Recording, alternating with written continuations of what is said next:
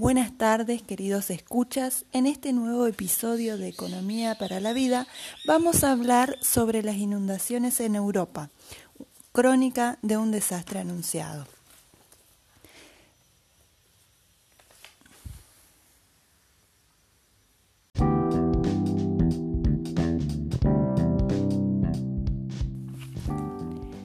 ¿A qué nos referimos cuando hablamos de crónica de un desastre anunciado? Desde hace algunos años, los científicos vienen pronosticando que las lluvias y las olas de calor se volverán más intensas debido al cambio climático y constantemente advierten a los políticos de que se necesita hacer más para proteger a los ciudadanos de los fenómenos meteorológicos extremos, como estas inundaciones en Europa y el domo de calor que afectó a Norteamérica hace unos días.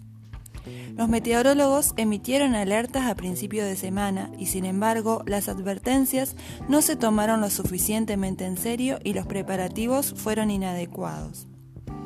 Los científicos dicen que los gobiernos deben reducir las emisiones de dióxido de carbono que están alimentando los eventos intensos y prepararse para un clima más extremo.